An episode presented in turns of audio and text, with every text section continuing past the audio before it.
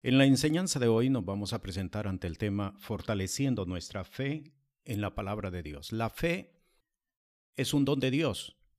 La fe proviene de Dios. La fe no surge en el hombre por muy buena actitud, por muy buena intención que el hombre tenga.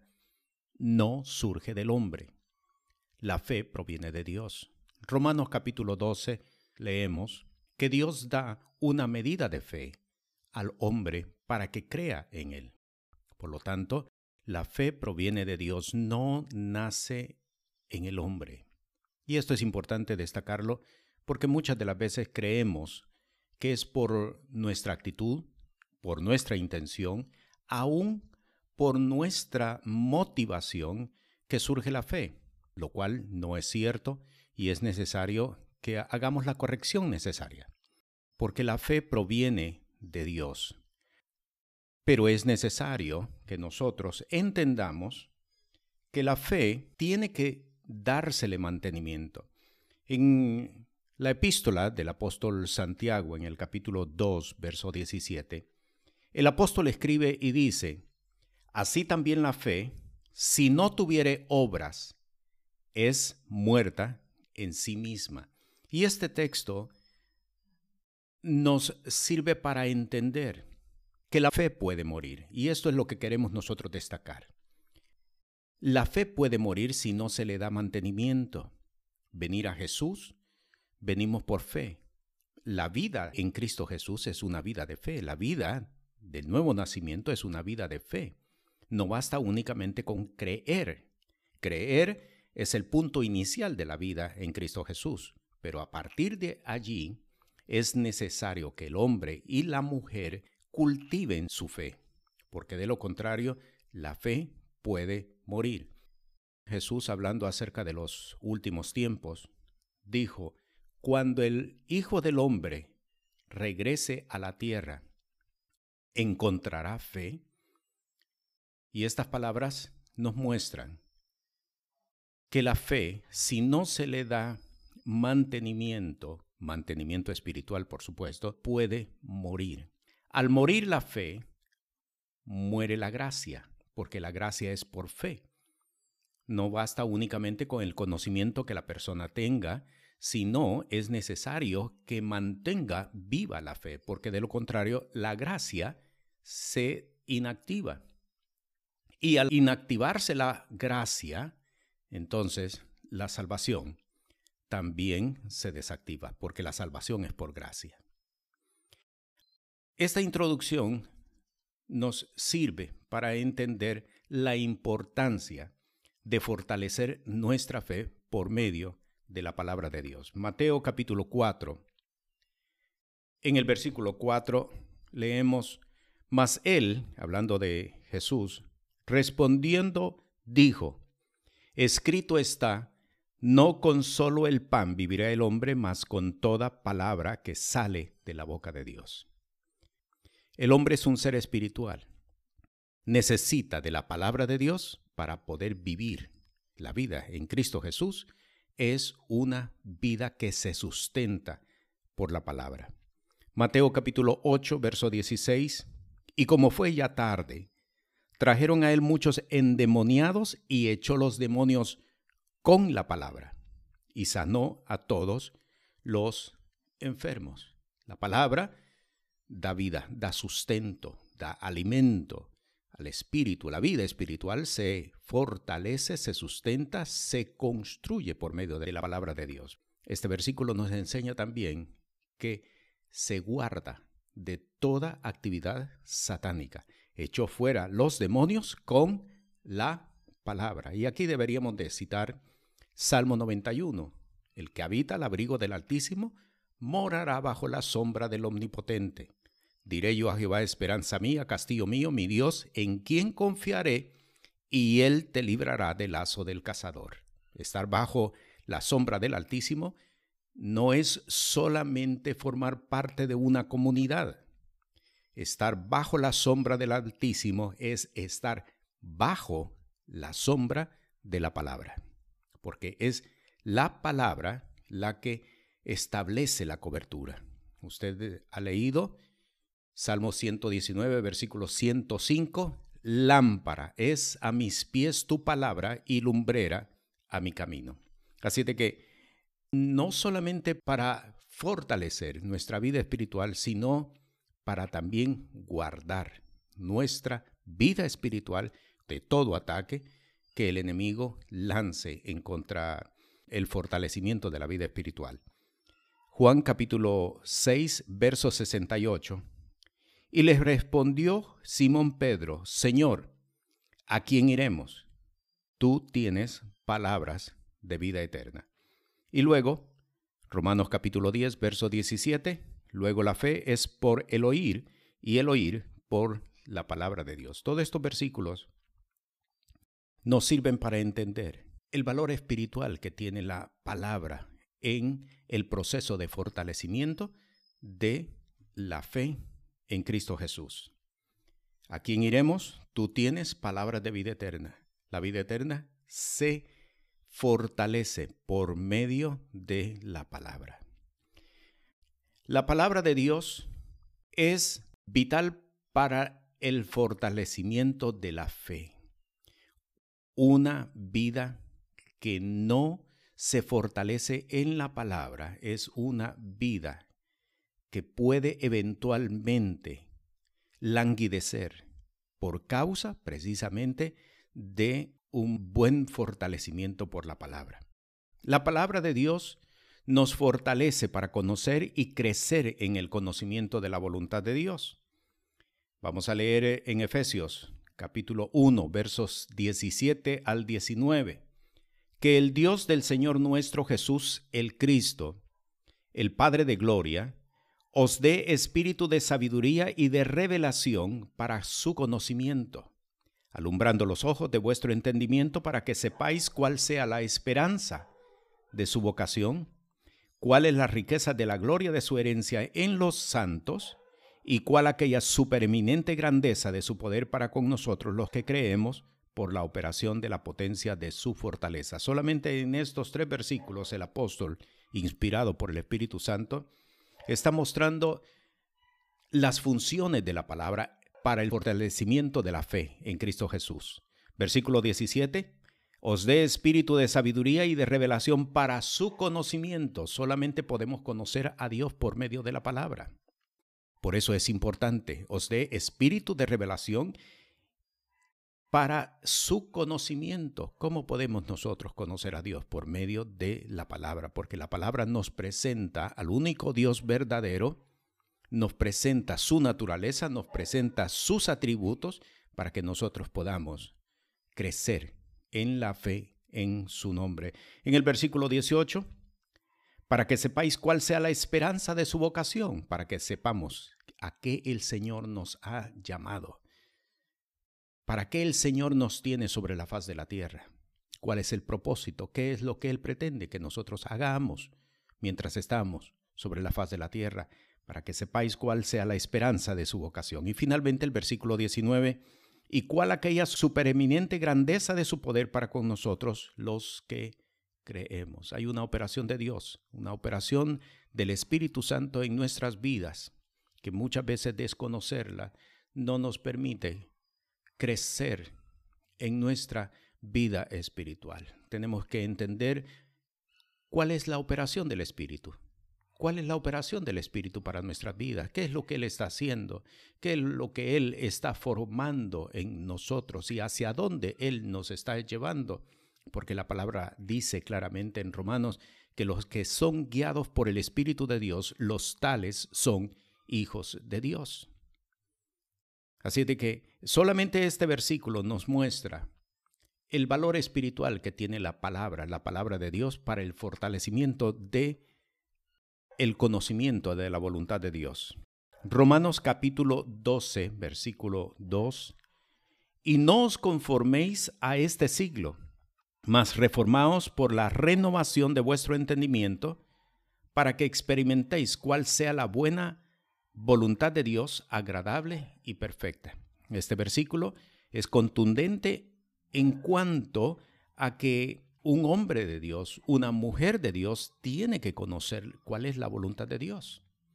cuál es la voluntad de Dios para, para su vida, qué es lo que Dios le ha demandado hacer, qué es lo que Dios, por medio de su Santo Espíritu, está encomendándole para hacer en el lugar donde él o donde ella vive, para que experimentéis cuál sea la buena voluntad de Dios, agradable y perfecta. Efesios capítulo 5, verso 17. Por tanto, no seáis imprudentes sino entendido de cuál sea la voluntad del Señor. Efesios capítulo 6, verso 6.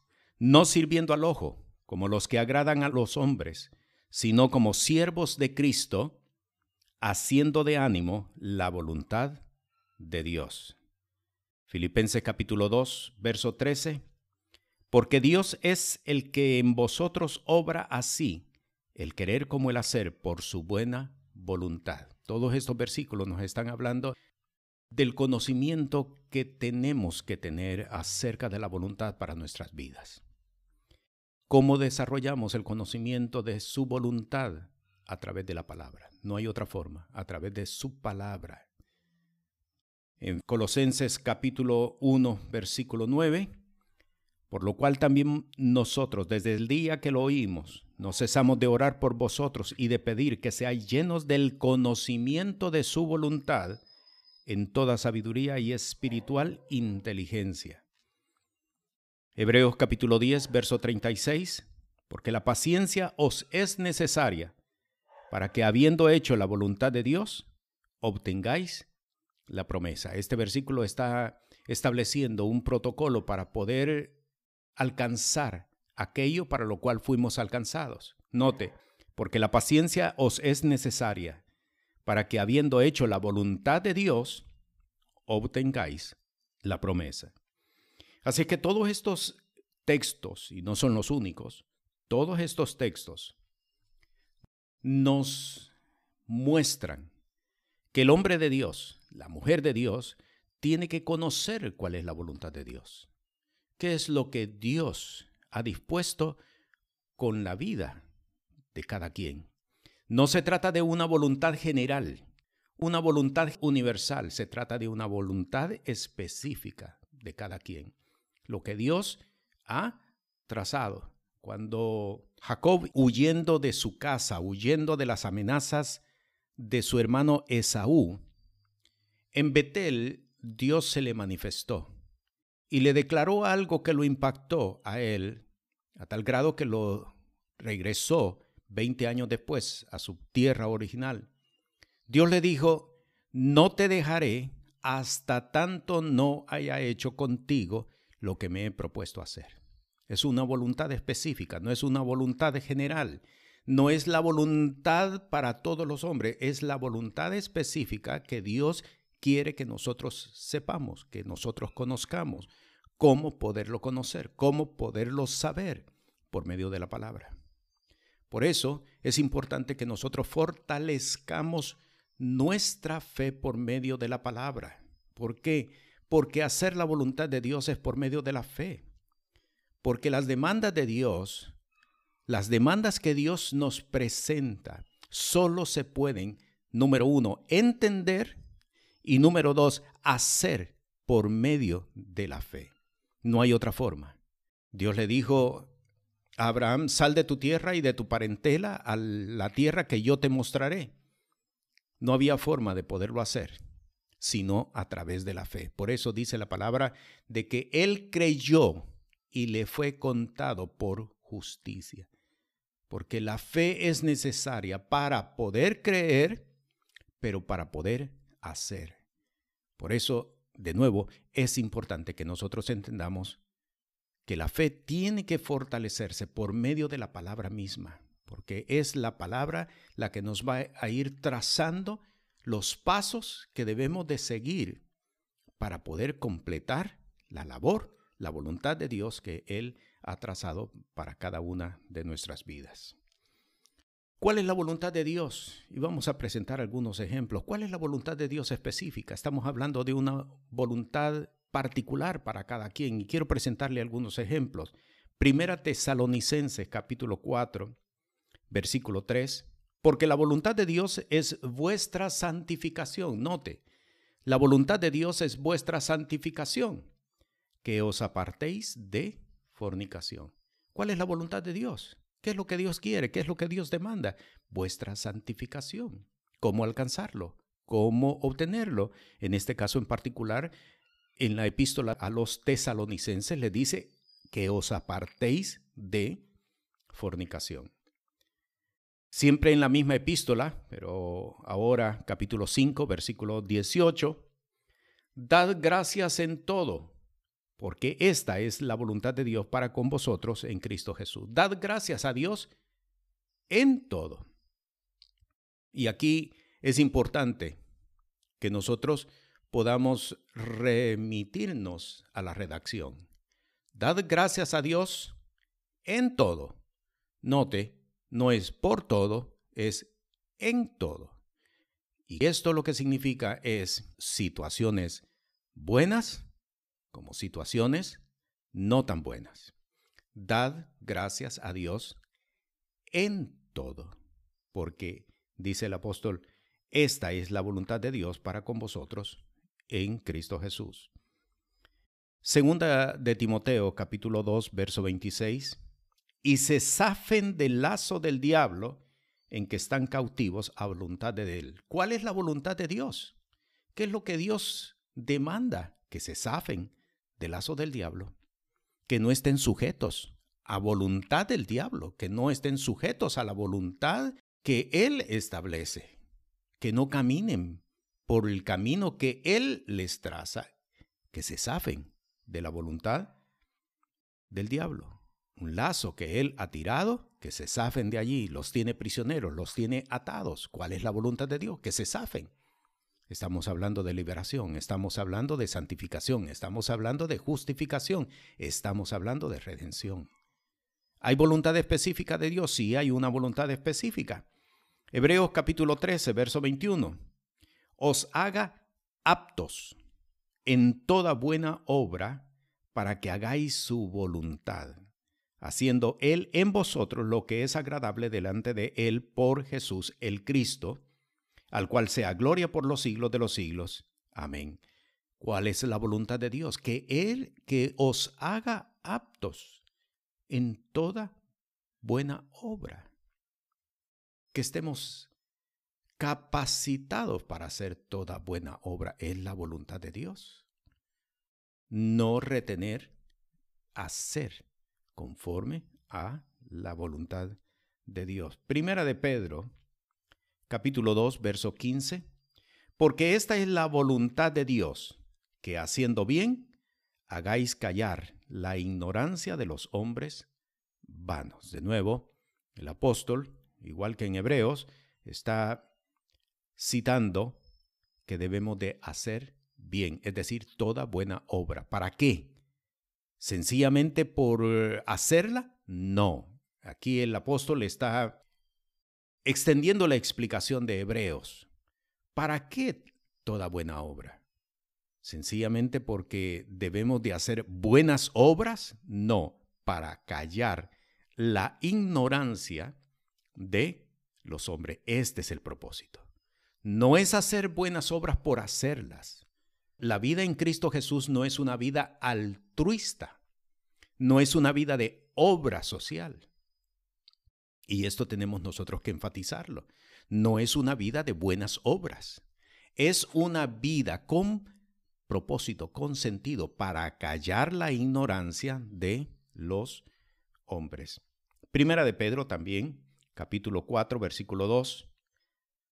Para que ya el tiempo que queda en carne viva no a las concupiscencias de los hombres, sino a la voluntad de Dios. ¿Cuál es la voluntad de Dios?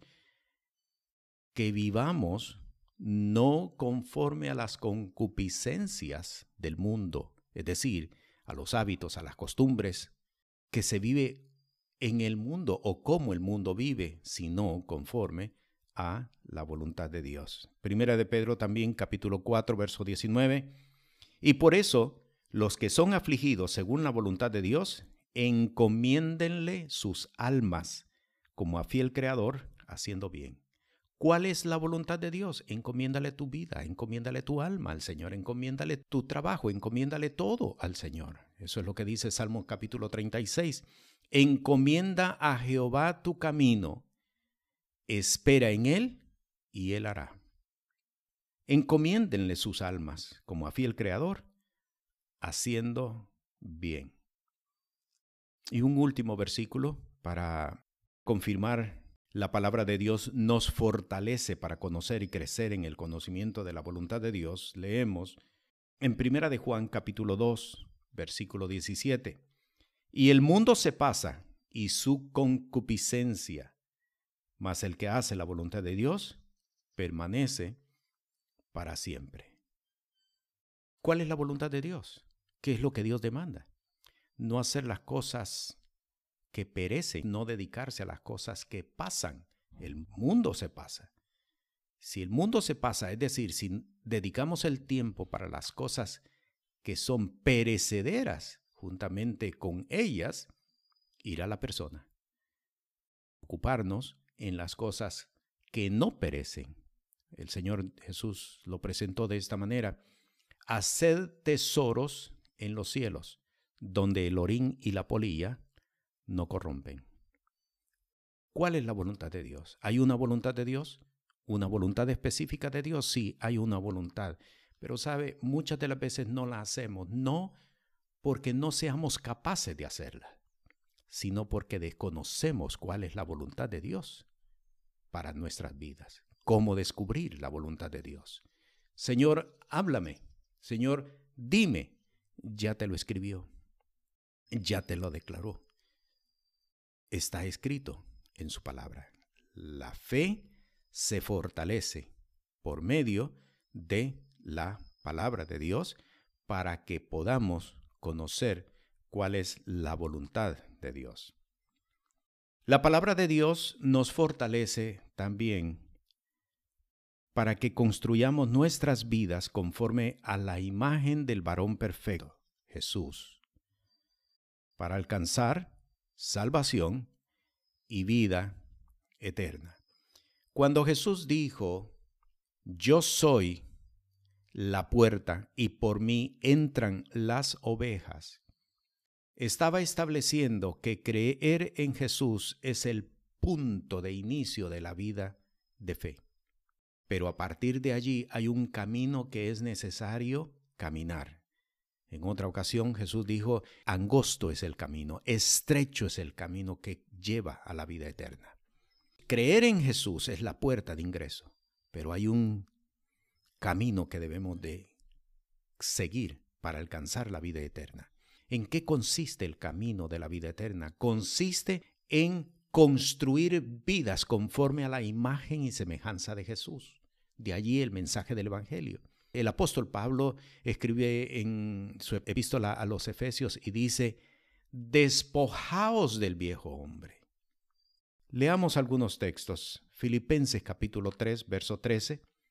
Hermano, yo mismo no hago cuenta de haberlo ya alcanzado, pero una cosa hago, olvidando ciertamente lo que queda atrás y extendiéndome a lo que está delante en qué consiste la vida en Cristo Jesús, en qué consiste la vida de fe, olvidando ciertamente lo que queda atrás y extendiéndome hacia lo que está adelante. Las cosas viejas pasaron, he aquí todas son hechas nuevas, extendiéndome al premio del supremo llamamiento en Cristo Jesús. La palabra de Dios nos fortalece para que construyamos nuestras vidas conforme a la imagen del varón perfecto. No se trata de innovar, ni mucho menos de inventar, porque ya el Señor ha establecido el camino que nosotros debemos de seguir. Romanos capítulo 5, verso 1 dice, justificados pues por la fe, tenemos paz para con Dios. ¿Qué es lo que tenemos que construir? ¿Qué es lo que hay que construir? Hay que construir paz. ¿Qué es lo que tenemos que hacer? Olvidar lo que queda atrás y extendernos hacia lo que está adelante. Gálatas capítulo 2, verso 20 dice, con Cristo estoy juntamente crucificado, y vivo no ya yo, mas vive Cristo en mí. Y lo que ahora vivo en la carne, lo vivo en la fe del Hijo de Dios, el cual me amó y se entregó a sí mismo por mí. Con Cristo estoy juntamente crucificado. Y no es solamente Pablo que está crucificado juntamente con Cristo, está crucificado con Cristo cada uno que ha reconocido a Jesús como su Señor, que ha reconocido a Jesús como Dios, que ha reconocido que solamente hay un mediador entre Dios y los hombres, Jesús. Cada uno de ellos está crucificado juntamente con Cristo. Por lo tanto, cada vez que la vieja naturaleza, que la vieja forma de vida intenta reaparecer, debemos de llevarlo a la cruz del Calvario. Con Cristo estoy juntamente crucificado. Y él añade, y lo que ahora vivo en la carne, porque todavía seguimos siendo ciudadanos de este mundo, pero ya no vivimos conforme a la carne, ya no vivimos conforme a los estímulos que el mundo establece. Vivimos conforme a los principios de la vida de fe en Cristo Jesús. Por eso, decíamos, la palabra de Dios nos fortalece para que construyamos nuestras vidas conforme a la imagen del varón perfecto, porque tenemos una lucha contra la influencia del mundo. El mundo es un sistema de maldad. El mundo envía influencias todo el tiempo. Estamos bajo la influencia del mundo.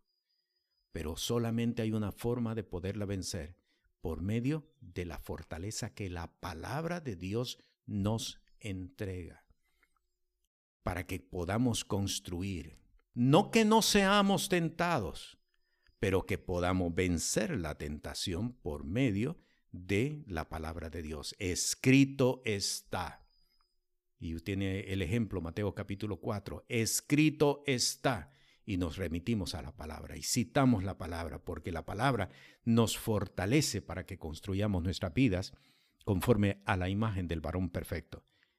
Efesios capítulo 4, verso 13, hasta que todos lleguemos a la unidad de la fe y del conocimiento del Hijo de Dios.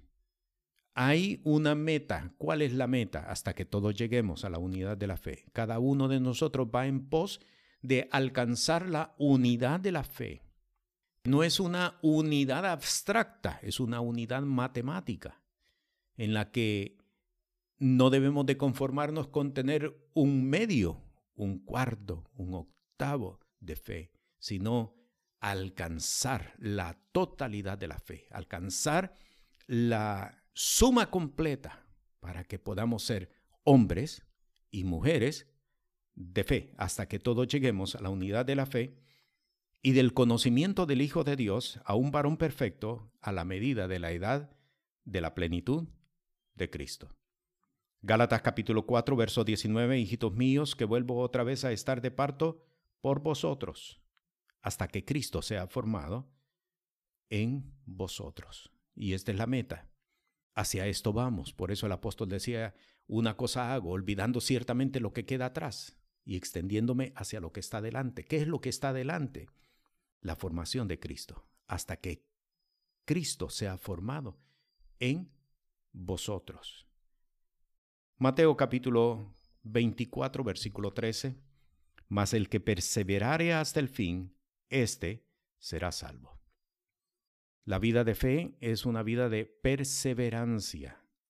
Para perseverar es necesario mantenernos en la palabra, es decir, mantenernos en lo que la palabra ha dicho, no en las influencias que recibimos, en lo que la palabra ha establecido.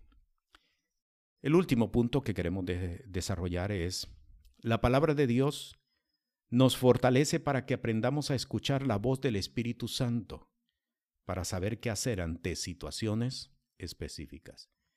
Dios habla y nos dirige y nos instruye y nos capacita para poder hacer cosas específicas.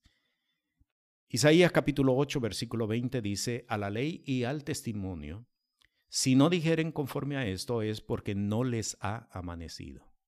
las dos formas que Dios utiliza para hablar.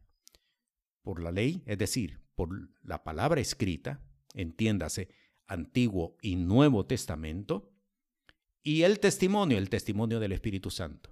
Son las dos formas que Dios utiliza para hablarle al hombre.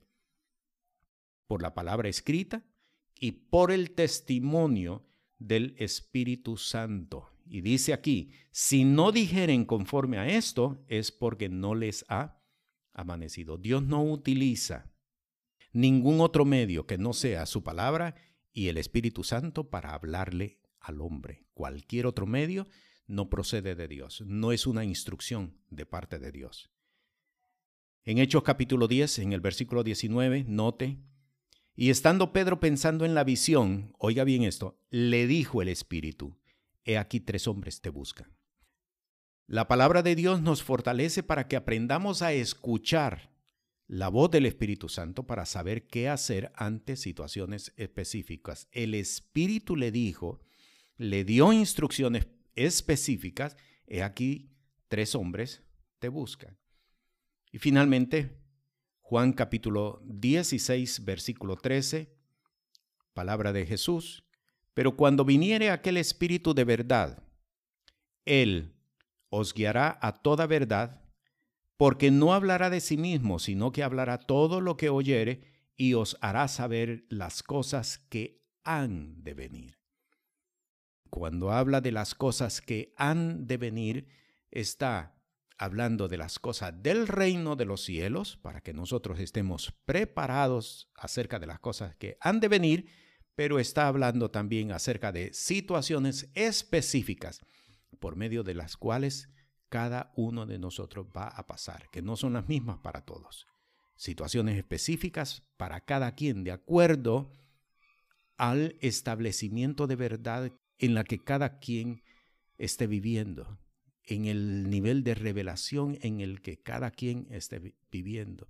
Dios habla por medio de su Espíritu para advertirnos, para instruirnos, para corregirnos acerca de situaciones específicas a las cuales nos hemos de enfrentar. La vida en Cristo Jesús es una vida de fe. Pero la fe se puede morir si no se le da mantenimiento, si no se cuida. ¿Cómo cuidar? ¿Cómo darle mantenimiento a la fe? Por medio de la palabra. La palabra de Dios nos fortalece para que nosotros podamos conocer su voluntad, nos fortalece para que nosotros podamos construir nuestra vida espiritual conforme a la imagen y semejanza de Jesús y nos enseña cómo escuchar la voz del Espíritu. Así de que esta enseñanza nos establece el principio de la importancia de estudiar acerca de la palabra de Dios. ¿Por qué? Porque no con solo el pan vivirá el hombre, sino con toda palabra que sale de la boca de Dios. La paz del Señor.